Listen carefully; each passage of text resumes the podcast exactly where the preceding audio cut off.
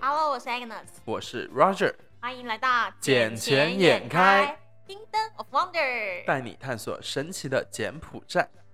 哎，怎么办？我们一直跟大家讲说，我们第三集要做农业啊、教育跟服务业，但是这件事情很难呢。你知道这个东西不是你想做就能做的。呃，一个是不是我们想做就能做，一个是我们要去 research 很多资料。对，因为其实这三件事情都不是我们两个专业，然后嗯，所以我觉得就是请大家给我们多一点时间，让我们把资料准备齐的时候，我们再来做这三集这一集。然后，但是今天我有觉得我有更重要的事情想跟大家分享。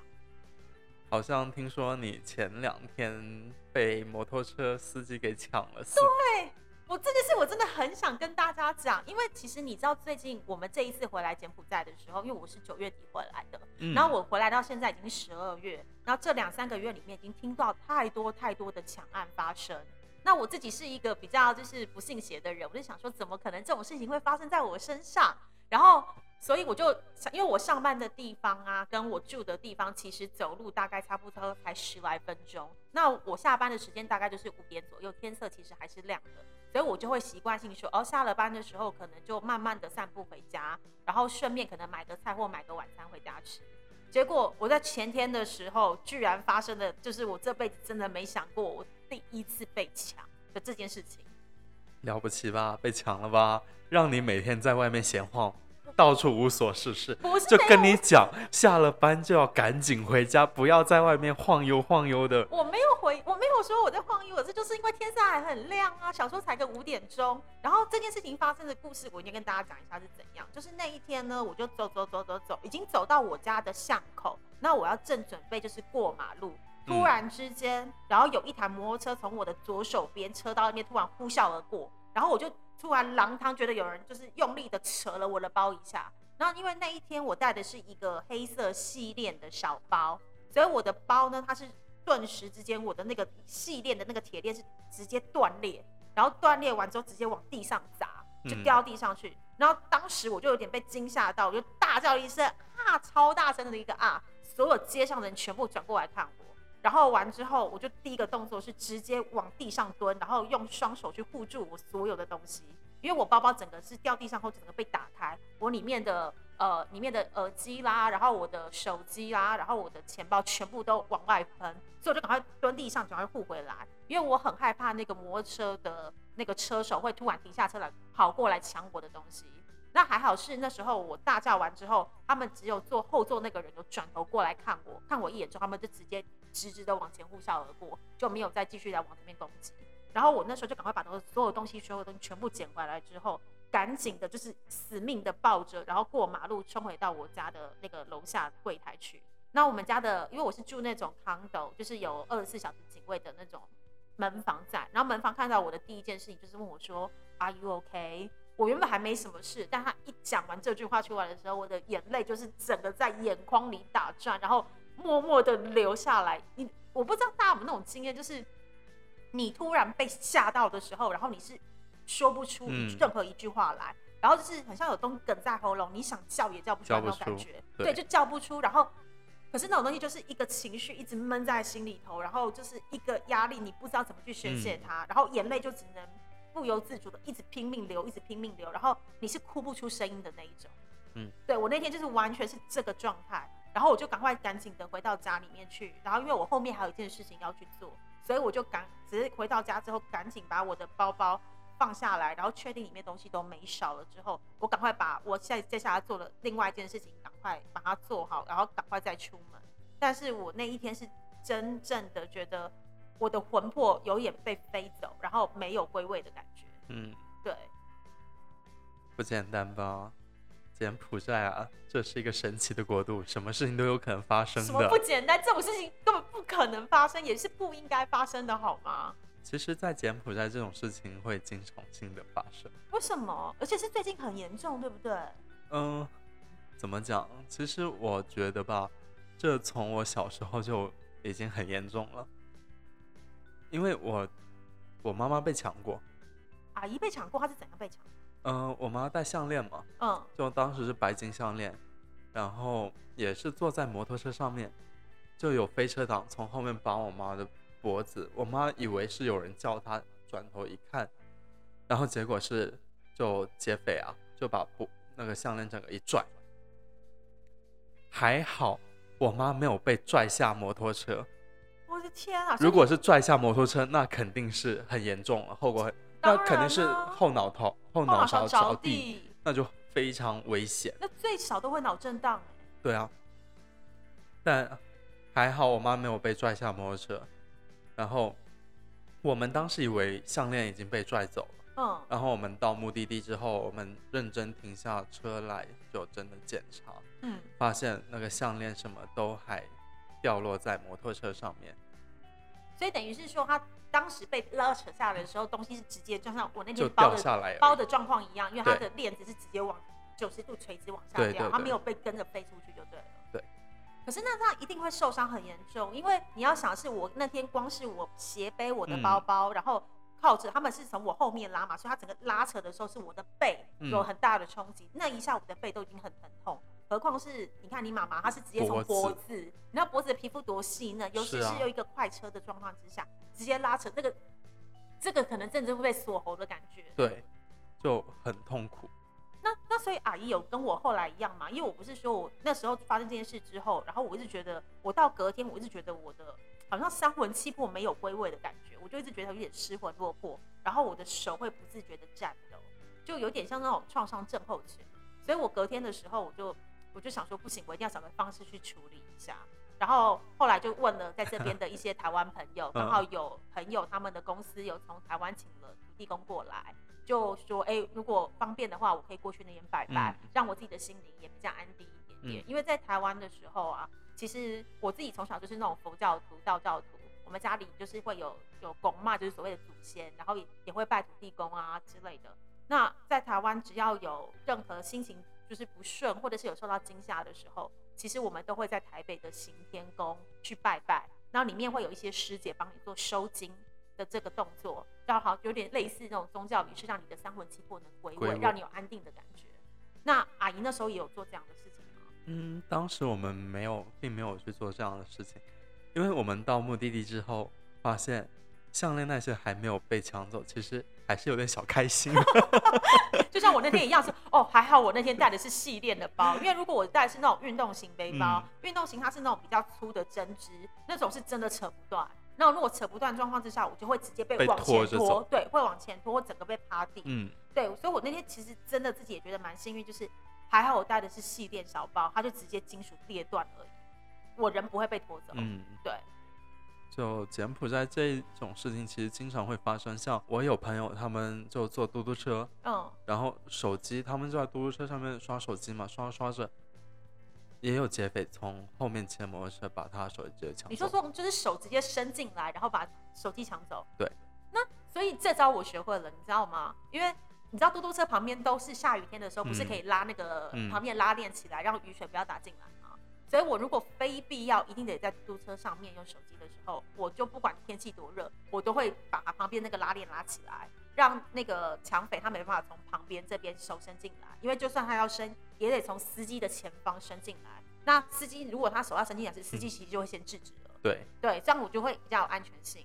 像我的话，我都是侧身，然后侧身你用身体挡住，对对？挡住一边，然后另一边用另一只手挡住。你不像我一样把它拉起来就好？因为觉得很热啊。我可是没办法嘛，就是不要用手机啊。你的体重可能还没有我我的我的体重没有你的一半，我知道。那你太谦虚了吧？而且没有，我刚讲嘟嘟车，我要想，我刚刚事情还没讲完，因为我刚不讲说我三魂七魄都不见的感觉。然后我不是说好，那我就去我朋友的公司里面要拜拜，我就叫了嘟嘟车。我这辈子也不是说这辈子，我来柬埔寨一年多的时间，我从来没有遇到这件事情。就是我那天坐的嘟嘟车，然后嘟嘟车已经开开开开开开到快到我朋友公司，只差一个路口，大概五百公尺左右。然后后来后面突然有嘟嘟车冲过来我们旁边，我那时候第一个警觉是你要干嘛？就他们就一直用简文跟我的司机沟通，然后就是又逼我们后车厢，然后我在车上就非常紧张，说要发生什么事情了。就完之后。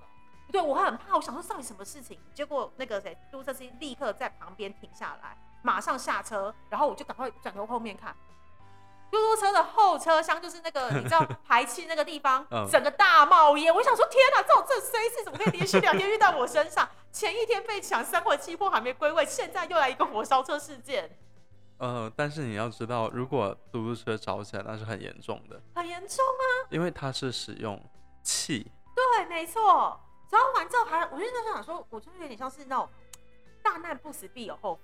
我我的我一直告诉自己，已经是大难不死必有后福，因为如果后面的车子没有很好心提醒我们，我们完全不知道我们后面已经烧起来这件事情。对对，而且是大白天又很热。那出租车司机他那时候刚刚好是要做一个左转弯，要到我的目的地，所以他也是一直在看车况跟旁边的路况，他找一个适当的时机转弯，他也不会去注意到他后面后车厢的情形。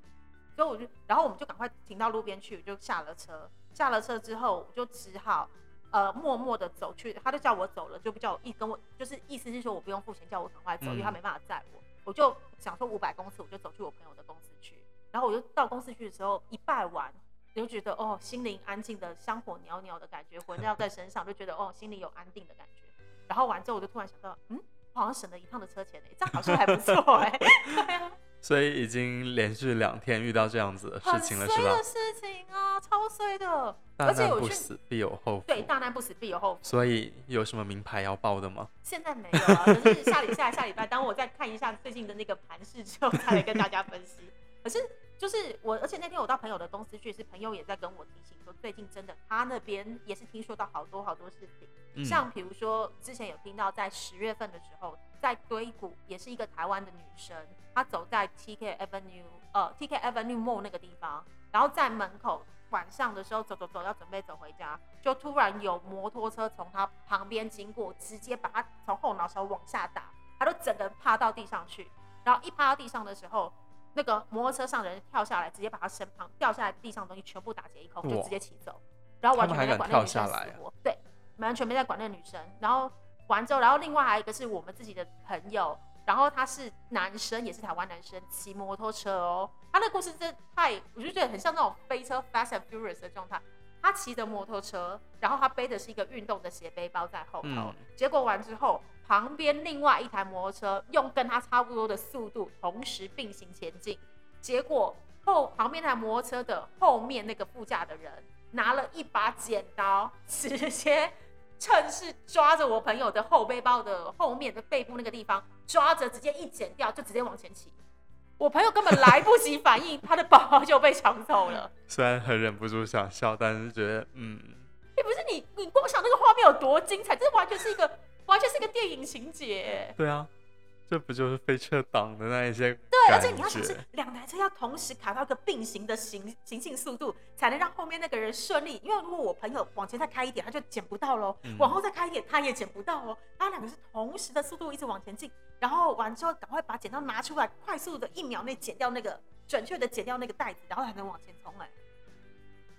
我觉得他的车技应该练练了挺久的呀。我觉得应该是跟超久，然后一直在抓那个对方速度，然后可能数理。观念特别好，在算那个什么，你知道那种里程里程啊，加速度，同时什么时候起步、开始的一直算，因为他们说是行进间，还不是停在红十字路口间哦，所以我觉得那个抢匪非常的厉害。但这些抢匪如果被抓到的话，嗯，首先他们会被路人打得很惨哦，真的吗？然后是警察过来，是等于把他们给解救的，什么意思？我听不懂。或或者是。嗯，就路人把他们打打的半死不活，然后把他送到警察局去，然后警察解救他们。对啊。为什么是警察解救他们？因为警察不来的话，他们就被打死了。哦，等于就是有仇报仇，就先打，不管他了，就是没有公权力这件事情就对了。对。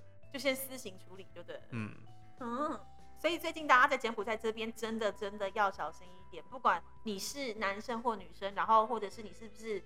你是不是在白天的时候走在路上都要很小心？因为你看我那天的话是下午五点钟，还是天色很亮的时候。然后，而且我在的地方是 BKK。然后你看刚刚讲那个女生是在堆谷，其实这两区都非常的热闹。那我那个朋友男生他是骑摩托车，不管用什么方式，其实最近可能就是因为疫情的关系，太少观光客过来，根本没有观光客来，其实大家的这边的生活都过得不是很好，所以可能就会有一些歹念会发生。那他们那种心态不好的时候，就当然是一定先找外国人下手。嗯，所以大家这最近真的出门都是出入要平安，要小心安全。出入平安，你让我想上想到了一张图。什么图？什么图？不是很正确观念的图。什么东西？这一个我要怎么描述呢？哦，我手机里也没有了。没有，你大概形容一下那个图长什么样子？不然我现在完全无法想象啊。就是一张信徒啊。信徒。嗯。然后嘞，出入怎么个平安法？出入。我我我我大概 get 到出跟入，可是平安呢？你出入了就平安了呀，一切事情皆无了呀。你现在是要跟我聊聊你昨天晚上发生的事情吗？昨晚昨晚发生什么事呢？没有事情啊。明明少啦，你昨天晚上来找我出去吃饭时，根本就不是这个态度。我没有找你去吃饭啊。那你昨天晚上要找我干嘛？我找你跟峰哥。哦，对了，你找我跟峰哥啊？是啊，是啊，是啊，不是只有单独我一个人，对不是只有单独你，好吗？对对对对对，事情会很大条，我跟你讲。对，可是问题是你后来事情解决了吗？后来呢，跟他的事情当然是出入平安了吗？解决了，是出入平安吗？也是出入平安吗？没有什么事情是抵得过出入平安的。真的出入平安这件事情就怎么说？你要你要不要讲一下？就是你昨天到底发生什么事啊？因为其实 Roger 昨天晚上来找我是，心情是蛮低落的状态，然后就是想说啊，小姐姐怎么办？然后。然后就是一一脸哀求的样子。没有，你知道男女朋友都是会吵架的吗？哪有？对，吃饭哪有不掉芝麻的？何况你们来自两个不同的原生家庭，一定会吵架。是啊。但你们最近吵的也太频繁了吧？还好吧，也就一个星期两三次而已嘛。可是你们还在热恋期耶。谁跟他热恋了啦？你们明明还不在在一起不到三个月。对啊，但就最近进度发展的快了一点。可是你们昨天又是为了什么事情吵架？呃，反正就是关于一些她前男友的东西嘛。嗯嗯。谁没有过去，谁没有前男友？但我就憋不，呃，咽不下这一口气呀，你知道吗？可是没有，谁没有？就像我刚刚讲，谁没有过去，谁没有前男友？但重点是你把前男友摆在心里哪个位置，他的比例有多少，这件事很重要。嗯。因为我就是说，好，就想说。过去嘛？我也没有追究他怎么样啊，而且这也不是什么追究不追究的东西。像 OK，我也有前女友，当然啊。对啊，那我很明确跟他就 OK，我把我跟我前女友的照片在我手里就删掉给他看了。嗯，呃，那同理，他要我删，那他自己也得做出点相应的意思一下吧。嗯嗯，但是呢，并没有，他不肯删。呃，他跟我说已经有删了一部分，但，呃，对了，很不道德的看了他的手机，发现是一张照片都没有删呢，结果把我们两个合照给删了。啊？呃，你说这样子会换你是我，你会不会生气吧？我可能会就直接问说这是什么意思？你告诉我你删了前男友照片，可是你被我发现你删的是我们的照片，难道我是你的前男友吗？对啊，所以我昨天发了一条动态说，过去还是现在。删掉哪一个记忆更重要？还是你是过去，他才是现在？我靠，要这样子吗？因为他告诉你说我删了我前男友的照片，可是他却没有删你认定的那个前男友，可是他删掉你的照片。那这个逻辑推下来，不就代表你才是过你，你才是前男友，他不是啊？我靠，那这样子 podcast 还要不要录下去？我觉得我现在要去追究一下。哇，你笑的好欢哦，你你到底干什么东西？把别人的事情哇，我很难过，我很伤心，你笑的那么开心。但重点是你们后来和好了没？和好归和好，你现在这么一讲，我又觉得内心不爽了。我又做到梗了吗？我的天，你好开心啊你！你这样子，你确定是对的吗？朋友的立场，我觉得我的逻辑分析是对的，而且我自没有，我没有说你逻辑是对，我说你现在态度是对的吗？你是不是觉得我说的也很有道理？是不是？你是觉得小姐姐的逻辑是对的？我删了，我删了前男友的照片啦，然后你去看我手机，对我确实前男友照片删了，但是那前男友的照片是你的。没有，他没有跟我这么讲，好吗？那他是怎么说的？没有，他说他已经有努力了，但是需要再给他一点时间。对他很努力在删掉你跟他的照片啊。没有，我跟他没有多少照片，最多最多最多也就个十张以内。所以他很努力在删啊，因为他从他手机那么多照片里面找出那十张，其实要花一点时间。我靠，你到底想什么意思？你到底什么意思嘛你？你还要不要录下去了，这位朋友？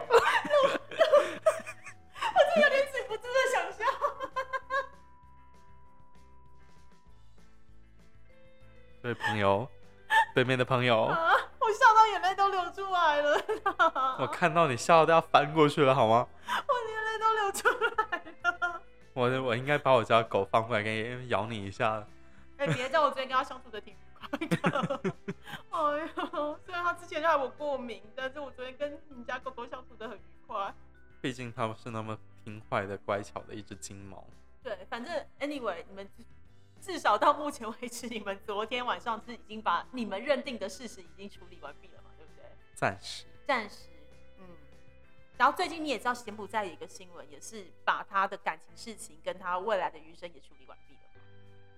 你是说那一头孤独的大象吗？对，没错。你知道，你有听，你有看到，你有看到这则新闻吗？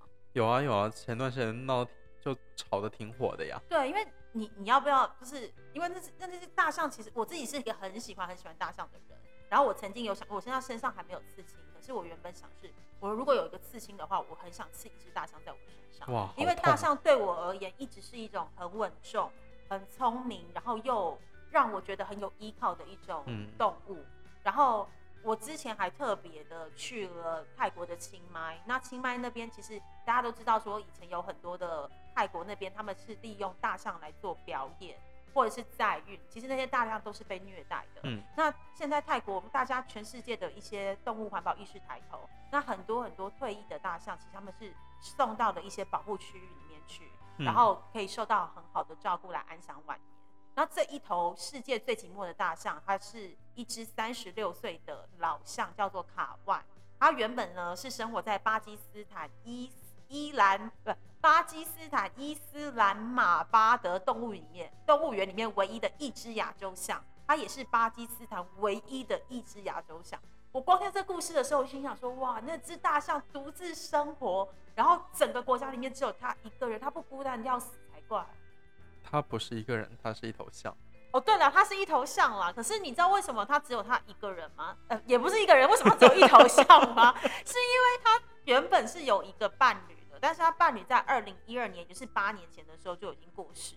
过世之后就只剩他一一头象自己独立生存。那他原本在那个动物园里面，环境非常的差。那差到什么地步？他那时候被那个兽医检查出来的时候，他有营养不良，超重。然后它圈养的地方地面非常的不平，导致它的脚趾甲都已经裂开。然后而且它还会独自摇晃身体好几个小时，就有点像是那种丧偶症候群。就是你知道一个人孤单太久之后，都会有一些那种很奇怪的思绪行为发生。嗯，所以那个兽医也觉得说，这这头大象它有行为异常方面的很严重的问题。然后因为这个动物园它就是疏于照顾嘛，然后所以他们法官就已经裁定说，这个动物园的。环境真的太差，里面所有的动物必须都要呃迁徙出去，然后这个动物园必须要勒令关闭。然后这头象算是已经算是非常非常幸运，因为据报道指出说，曾经有两头狮子要在迁移的过程之中，然后他们里面的就是看管人员为了把狮子赶进去笼里面，他们就用火去烧，哇，就不小心把那两头两头狮子烧死了。他们是想吃烧烤吧？不是，可是我觉得这超残忍。你就是你到底是用什么样的方式？比如说我今天要吓唬你，我应该我会跟你保持一个距离。可是你怎么会让那个火把去把那两个狮子烧到死？对啊，对啊，这整件事情就很不合理啊。所以我就说还好，法官他们也算是蛮公正的，就是愿意让这个勒令勒令把这个动物园关掉。不然这些动物们，我很难想象他们如何再继续在他们的生活下去在这个地方。然后这头大象也非常的就是幸运的，是因为你知道美国一个歌手就叫雪儿，然后在二零一六年的时候，他知道卡万的状况了之后，就长期的关注他的生活状况，并且一直在 Twitter 上面发他的消息，然后来为他请命。然后好不容易因为今年五月就是五月份的时候，就是法院勒令，就是一定要把这个动物园给关闭。所以，澳洲的动物保护组织叫做四爪 （Four Paws International），他就花了好几个月的时间来准备，帮他寻找他适合安享晚年的地方，最后就选定了柬埔寨 （Cambodia）。对，Cambodia，我们的 Kingdom of Wonder。对，那这头大象呢？它在二零二零年，是今年的十一月三十号的时候，花了七个小时的飞机，终于安全的抵达柬埔寨。那我刚刚讲不是讲说，就是帮他。请命的这个歌手雪儿，他也非常非常的有心。他除了长期的关注他的状况之外，他还亲自的飞到了巴基斯坦来帮他送行。哇！而且他还提早到贤利的机场来迎接他。那我只是有点不是很清楚的知道是说，他那头大象花了七个小时在坐飞机，那代表雪儿他也应该要花七个小时坐飞机。他是如何先跟他 say goodbye 之后，然后又比他早提早到显利去？他是会瞬间移动吗？对，就是这个逻辑我没有 get 到哎。没有，它可能是那一种动物坐的飞机，它可能飞的会稍微缓慢一点啊，或者因为。动物它可能不会飞行的太高哦，也可能，而且它也不能速度太快，怕惊吓到它。对，哦，因为我我这件事情，我看新闻的时候，我一直没 get 到这个点，就是距离是一致的嘛。因为你要上飞机的时候，我在巴基斯坦送你，然后你到了柬埔寨的时候，我还比你早到机场去跟你 say hello 迎接你。那你我要如何比你更早瞬间移动到这里？不过万一他是坐那一种私人飞机的话，其实是可以飞更快的呀。哦，也是啦，对啊，因为如果它是私人飞机，其实更快，而且就是又不像大象那么的重，它的载载呃就是承载的速度要更快一些。对。但是我就觉得这个人是这个人很用心，因为你看现在的疫情多么的严重。是。其实我们到不管是我们要回台湾，或者是我们来柬埔寨，其实现在都是要必须要勒令隔离十四天。那柬埔寨的话已经是十四天了，十十六了吧？有十六天吗？因为我前两天看新闻说，好像是十六天，最少也是十五天。虽然明文规定是十四天，但是你要再这样检测啊，这些时间点的话，其实是差不多十五、十六天的。可是我我那时候我有听到这件事情，因为我知道说最近有那个新闻是写说，就是有一群就是大陆的。朋友们，他们来这边已经被在酒店里关了十六天，还出不去。对，但也有可能有我们自己私底下旁车推气里面有在想一件事情，有可能是因为这阵子不是疫情大爆发嘛，就是一一二八的这个事件大爆发的时候。呃，一次已经超过一万的人去做检测，那可能他们的医疗院所人手不够，没办法在同一个时间内检测出这么快的速度来。因为以往像我们的话，都是隔天结果就出来，可是你现在一万多个人同时检测，所以他们有可能去先消化掉一一二八的这群人，再来去消化从国外飞进来的人。反正你已经确定被我。呃，放在了安全的那个居离酒店里面，我不怕你们被染疫的危风险，但是我要先确定这些原本就已经在外面走来走去的柬埔寨人有没有染疫到，因为如果他们染疫到，我就要赶快把你们全部圈进来。所以我觉得，如果我是政府单位，我可能会先去做那个一一二八的这群。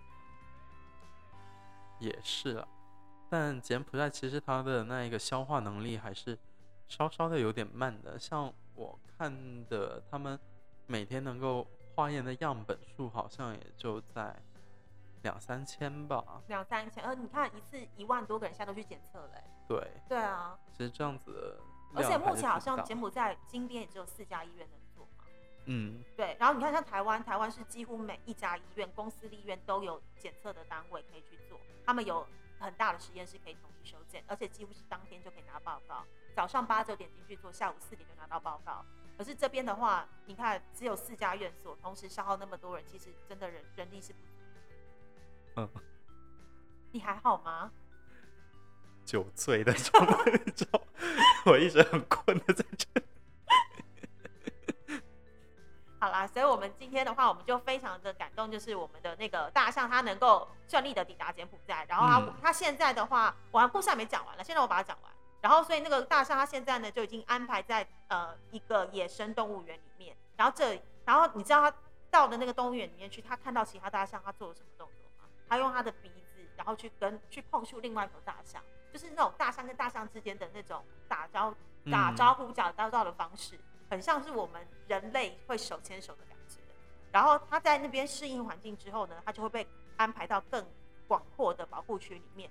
会跟其他的母象共同的生活，安享晚年。其他的母象，对人就是人不能是，因为你知道大象它不是独居动物，它是群居的动物，而且它们在野外生活环境里，大都是以群体为单位，然后尤其都是以母象来做首领，所以对于母象在整个大象的整个的象系的生活里面，其实非常重要的。嗯，所以我相信就是未来的话，这一个那个这一头三十六岁的老公象塔万。他应该会过得很开心，毕竟被你知道众美女包围着。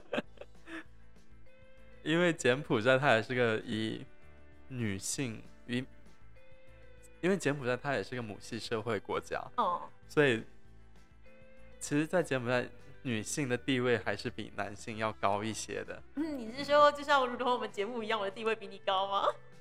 没事啊，反正你也比我老嘛，对不对？我是小姐姐。哎呀，好啦，今天我们节目讲到这里了，没有什么好讲了，就这样。希望就是大家很开心，然后大家疫情都是能够顺利的度过，然后好有事情就出入平安吧。对，出入平安，真的出入平安。好，拜拜。好，拜拜。